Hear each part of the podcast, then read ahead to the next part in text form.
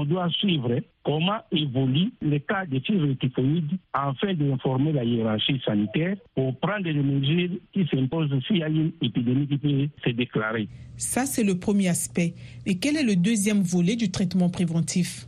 Le deuxième aspect, c'est la lutte contre les périls fécales. Je vous ai dit tantôt que la fièvre typhoïde était une maladie de main sale qui provenait de ce que nous mangeons, ce que nous vivons. Donc, le deuxième aspect de notre prévention, c'est la lutte contre les périls fécales, contre tout ce que nous mangeons, nous vivons, et donc le respect strict des règles d'hygiène en ce qui concerne l'hygiène alimentaire. Troisième aspect de la prévention, c'est la vaccination.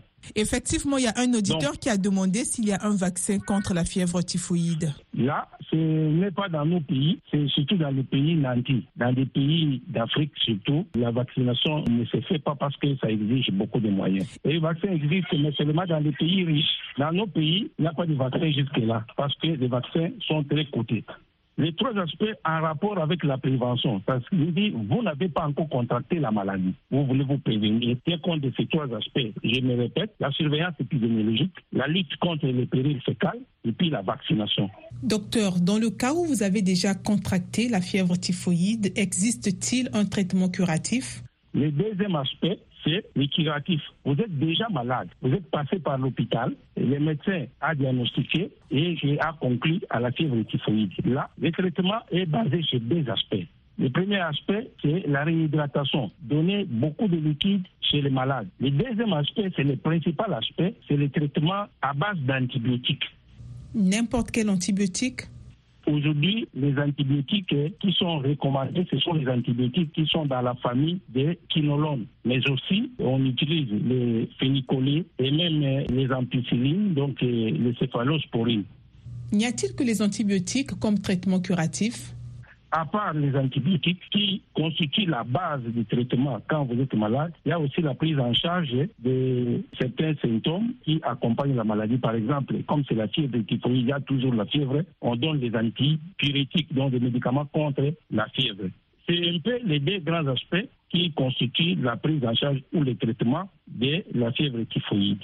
Tavarase Kwame se demande pourquoi souvent la prise des antibiotiques adéquates euh, ne guérit pas parfois de la fièvre typhoïde. Donc, il veut parler certainement de la résistance aux antibiotiques. Pourquoi certaines personnes développent cette résistance? Oui, la résistance se, développe par rapport à l'usage abusif des antibiotiques dans certains milieux. Vous savez que dans tous les pays non nantis, les gens utilisent pêle-mêle les antibiotiques. Et quand on utilise pêle-mêle les antibiotiques, les microbes commencent à s'adapter au comportement des antibiotiques et deviennent, on dirait, entre guillemets, les commensaux ou les amis des antibiotiques. Et c'est comme ça que ça résiste. Face à cette situation, que vont faire les médecins? Comment le malade va-t-il vivre? Dans les hôpitaux qui sont des hôpitaux assez équipés, on possède ce qu'on appelle l'antibiogramme. On a découvert les germes et on vous dit à quel antibiotique ces germes peuvent répondre ou peuvent être résistants. Donc, euh, les résistances sont causées par nous, nous, les, euh, les, prestataires et même les malades qui consomment de façon abusive les médicaments. Un autre auditeur, Méfis Kitty, euh, il dit qu'il a souvent, il fait souvent recours à la médecine traditionnelle pour vite guérir de la typhoïde. Est-ce que la médecine traditionnelle peut aussi guérir certaines personnes ou peut être une alternative contre la typhoïde? Bon, en, médecine, ni jamais, ni toujours. Moi, je fais de la médecine moderne. Je n'ai pas des évidences en rapport avec la médecine traditionnelle qui peut traiter la fièvre typhoïde. Donc, je ne saurais pas donner des arguments en rapport avec la médecine traditionnelle. Moi, c'est la médecine moderne. J'ai des évidences par rapport à la médecine moderne. Je confirme que si la prise en charge est à temps et les malades est bien suivi, il guérit facilement de la fièvre typhoïde. En ce qui concerne la médecine moderne, mais en rapport avec la médecine traditionnelle, je ne sais pas avancer parce que je n'ai pas d'argument. En ce qui concerne la prévention, Daniel Lelo évoque euh, l'implication des pouvoirs publics. Il se dit que dans les marchés, souvent en Afrique, les vendeurs et les vendeuses, euh, ils ont, ils n'ont pas un espace sain pour étaler leurs aliments. Est-ce que cela ne constitue pas un risque ou bien une cause de propagation de la fièvre typhoïde et qu'est-ce qui peut être fait au niveau des autorités publiques pour euh, trouver une solution à ça? Je vous ai dit que le traitement préventif avec comme un fondamental l'hygiène personnelle et collective. C'est entretenir correctement les toilettes, c'est entretenir correctement nos marchés, laver correctement les mains avant les repas, après avoir manipulé les aliments ou après avoir été à la toilette, couper les ongles à ras, bouillir de l'eau, tout ça. En fait, c'est le. Et ça, c'est une responsabilité qui doit incomber aux autorités politiques. Dans certains milieux aujourd'hui, il y a l'hygiène euh, qui est incorporée, l'hygiène des marchés, l'hygiène sanitaire partout. Ce sont des mesures que les politiques peuvent récupérer pour imposer sur les populations afin qu'ils observent pour éviter toutes ces maladies. Vous verrez dans nos pays euh, où tout n'est pas normé, les gens vendent des aliments à l'air libre, les mouches y tombent et finalement ces mouches-là euh, vont encore côtoyer les latrines. Voilà un peu les cercles vicieux.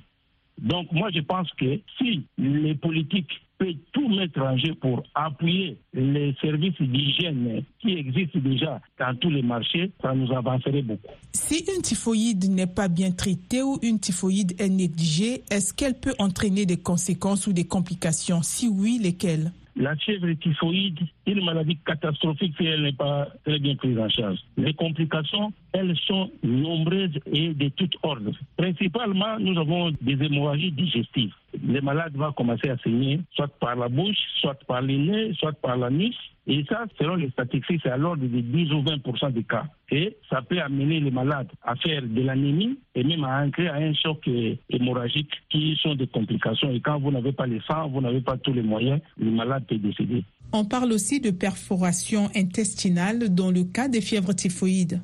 Deuxième groupe de complications qui sont redoutables, ce sont des perforations intestinales. Vous savez que la fièvre typhoïde a des troubles vraiment sont assises sur l'intestin, l'intestin grêle. Et si elle n'est pas prise en charge, elle vous amène à des perforations intestinales. Et si les médecins ne sont pas aguerris ou c'est très avancé, euh, ce sont des tableaux de péritonite et parfois des occlusions qu'on ne saura plus contrôler et finalement c'est la mort.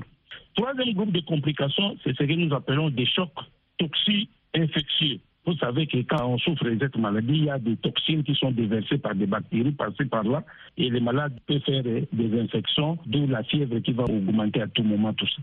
Est-ce que la fièvre typhoïde peut provoquer des problèmes pulmonaires? Il y a aussi des problèmes pulmonaires, ça va vous surprendre, et même des problèmes cardiaques et des problèmes hépatiques, mais aussi le coma. Les malades entrent en coma, ce qu'on appelle l'encéphalite typique, ça existe. Nous avons aussi d'autres complications, genre insuffisance rénale, parce que je vous ai dit que le malade va perdre beaucoup d'eau, aura de l'anémie, ça peut l'amener à faire une insuffisance rénale. Vous avez aussi des ostéites, surtout chez des drépanocytaires, qui vont faire euh, des infections des os. La fièvre typhoïde peut-elle présenter un danger pour la femme enceinte? Vous avez des avortements, hein, surtout quand la femme est au premier trimestre de sa grossesse. Vous avez des troubles liés à la circulation veineuse, comme des thrombophéliques et même des méningites chez les enfants. Donc voilà, c'est beaucoup de complications ramassées si on ne prend pas en charge correctement la fièvre typhoïde. Et la complication la plus ultime, c'est ça conduit directement au décès, la mort. Sylvain Hello veut savoir si la fièvre typhoïde se guérit totalement lorsqu'on la traite ou bien elle laisse toujours des séquelles. Oui, la fièvre typhoïde peut guérir totalement, mais ça peut aussi rester des séquelles, surtout en ce qui concerne les antigènes qui sont dans le corps. Et quand vous êtes au stade de complications, les complications là, vous pouvez euh, rester euh, hébété toute la journée, vous pouvez perdre votre intestin si on n'a pas très bien pris en charge la fièvre typhoïde. Comment le malade vivra-t-il? On peut vous faire ce que nous appelons un anis artificiel. Donc, euh, ça peut guérir totalement comme ça peut vous laisser des séquelles. Et les séquelles là peuvent être au niveau sanguin ou vous allez vous faire des, examens pour autre chose, on trouve dans vous que vous avez aussi quelques antigènes qui sont des antigènes de la fièvre typhoïde. Merci d'avoir été notre invité pour cette deuxième partie consacrée au traitement, à la prévention et aux complications liées à la fièvre typhoïde non traitée ou négligée. Merci beaucoup, madame. C'est moi qui vous remercie. C'était notre discussion avec le docteur Timothée Kieba, médecin directeur à l'hôpital d'Idiofa dans la province du Bandundu en République démocratique du Congo. Notre discussion portait sur le traitement et la prévention de la fièvre typhoïde. À présent, carnet de santé.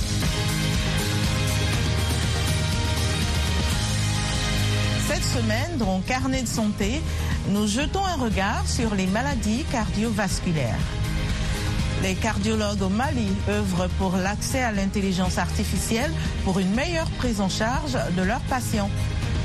Et avez-vous entendu parler de la dextrocardie? Nous en saurons davantage sur ce positionnement anormal du cœur. C'est dans cette édition de Carnet de santé.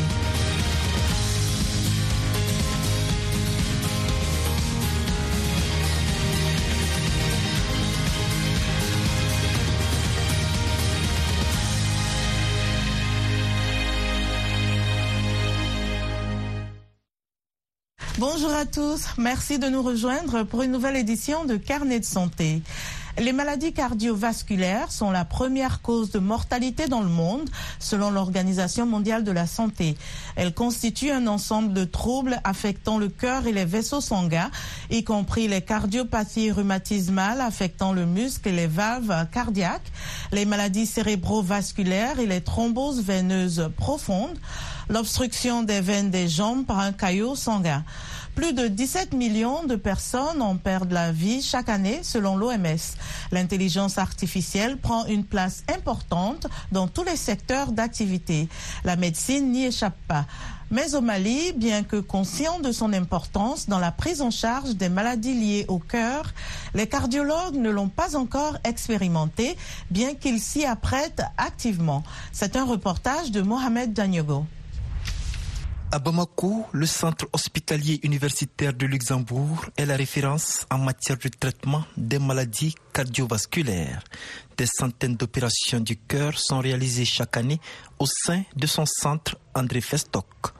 Le docteur Modibo Doumbia, responsable du pôle chirurgie, reconnaît que le Mali est en retard dans l'intégration de l'intelligence artificielle dans le traitement des maladies cardiovasculaires. L'intelligence artificielle est l'innovation aujourd'hui dans le domaine de la cardiologie dans le monde. Mais au Mali, nous sommes un peu à la traîne avec euh, l'accompagnement de notre maître, le professeur Chekmar Bagayou, qui est le père de l'informatique médicale au Mali.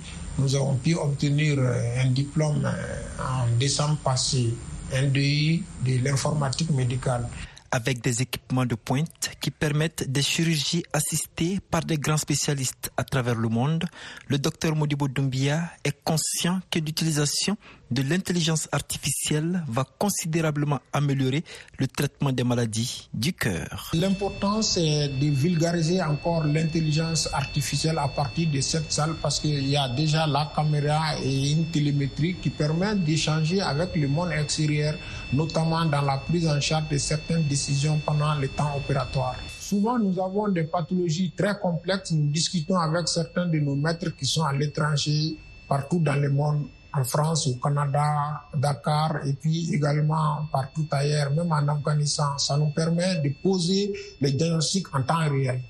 Issu de la cinquième promotion de la formation interuniversitaire en informatique médicale, il pense que les compétences sont aujourd'hui disponibles pour aller très rapidement vers l'utilisation de l'IA. Au-delà du Mali, aujourd'hui, l'IA permet de faire la surveillance de, du rythme cardiaque. Et donc, c'est des applications qui sont intégrées soit dans les téléphones ou dans les montres qui permettent de surveiller le rythme cardiaque du patient. Donc, en cas de problème, c'est déclenché au niveau de, la centrale. Et donc, ce qui permet de faire rapidement la prise en charge. Les connaissances acquises lors de nombreux séminaires auxquels il prend part à travers le monde sur la question lui seront, dit-il, d'une grande utilité au moment opportun. Mohamed Danyoko pour VOA Afrique, Bamako. Docteur Amina Jafar est registraire principal à l'unité de cardiologie du Centre médical fédéral d'Abuja au Nigeria. Elle nous en dit plus sur les maladies cardiaques et leur impact en Afrique. Généralement, en Afrique, bien que les données ne soient pas assez disponibles, les maladies cardiovasculaires représentent une grande proportion de la mortalité ou des décès dans la population africaine. Ainsi, 7 à 10 admissions à l'hôpital dans les pays africains sont dues à des maladies cardiovasculaires, soit 3 à 4 L'OMS indique qu'environ 38,3% des décès sont dus à des maladies non transmissibles et que les maladies cardiovasculaires s'ajoutent à ces maladies non transmissibles. Et plus de la moitié d'entre elles sont des décès prématurés, c'est-à-dire entre l'âge de 30 et 70 ans.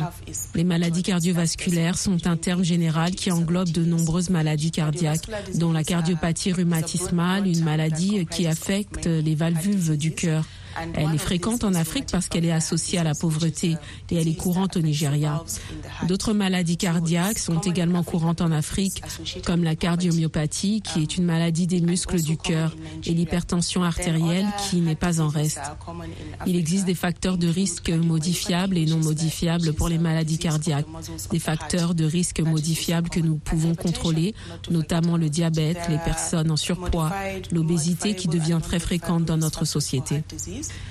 Il y a également le mode de vie pas très sain, la consommation excessive de sucre et d'aliments gras, ainsi que la faible consommation de fruits et de légumes.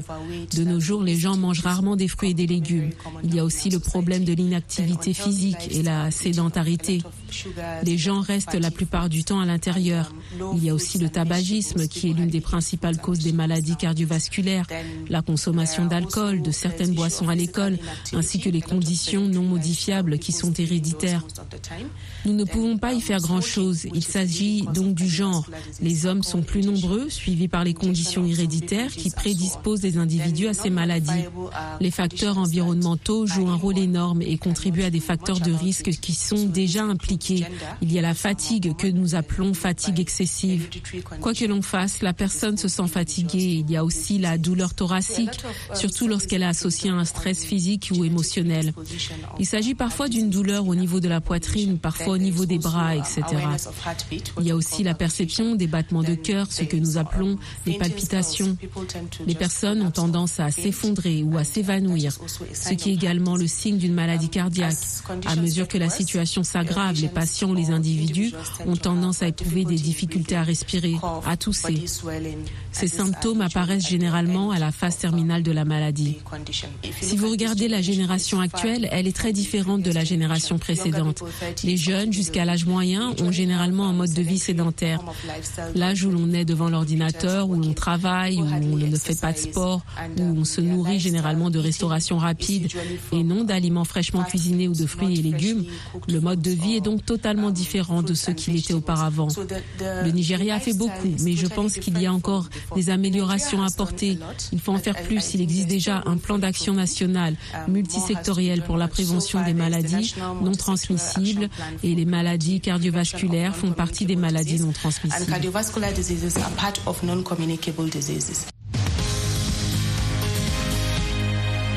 Saviez-vous que certaines personnes naissent avec le cœur du mauvais côté de la poitrine?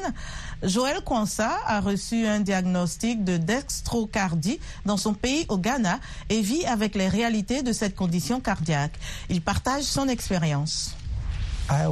Je ne me sentais pas bien, alors je suis allé voir un médecin à la clinique du port. C'est dans la commune numéro 1 à Tema. Je pensais que c'était le paludisme. Le médecin m'a donc examiné. Savez-vous que vous avez des problèmes cardiaques? J'ai répondu que non, je ne le savais pas. Je lui ai donc demandé quel était l'avantage ou l'inconvénient de l'emplacement de mon cœur. Il m'a répondu qu'il ne voyait rien d'anormal, que le cœur battait normalement et que la respiration était bonne. Par conséquent, je peux encore vivre. Je n'étais pas sûr de ce qu'il disait, alors je suis allé dans un autre hôpital et j'ai demandé si ce que disait le médecin était vrai. Là-bas, le docteur a d'abord posé sa main sur mon côté gauche. Il n'a rien senti. Puis, il a placé sa main sur l'autre côté, le côté droit, et il a senti le cœur battre. Et il a dit, Joël, ton cas est très particulier. Tu devrais faire un scanner pour vérifier s'il n'y a pas d'autres complications.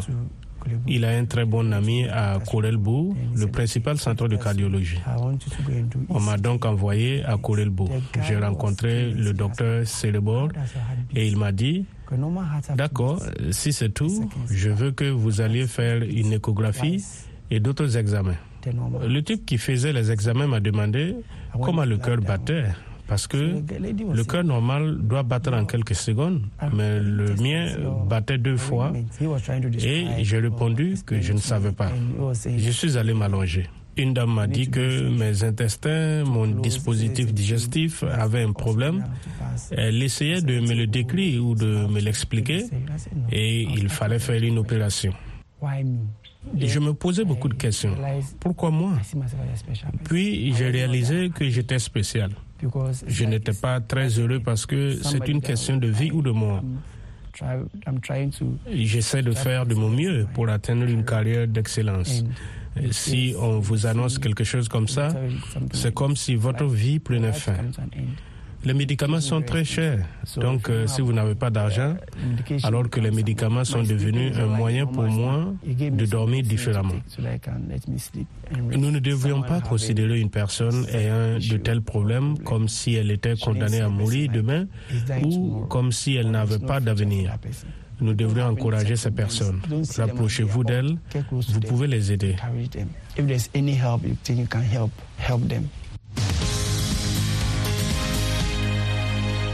La dextrocardie est une maladie congénitale rare dans laquelle le cœur pointe vers le côté droit de la poitrine plutôt que vers la gauche. Selon Johns Hopkins Medicine, une personne sur 12 000 souffre de dextrocardie. Elle survient parce que le cœur ne se forme pas correctement au cours du développement fœtal et les raisons sont encore inconnues. Il existe plusieurs formes de dextrocardie. Dans certains cas, d'autres organes se trouvent également du côté opposé du corps. Les experts médicaux affirment que les personnes atteintes de dextrocardie qui ne présentent aucune autre anomalie congénitale peuvent mener une vie bien remplie et en bonne santé.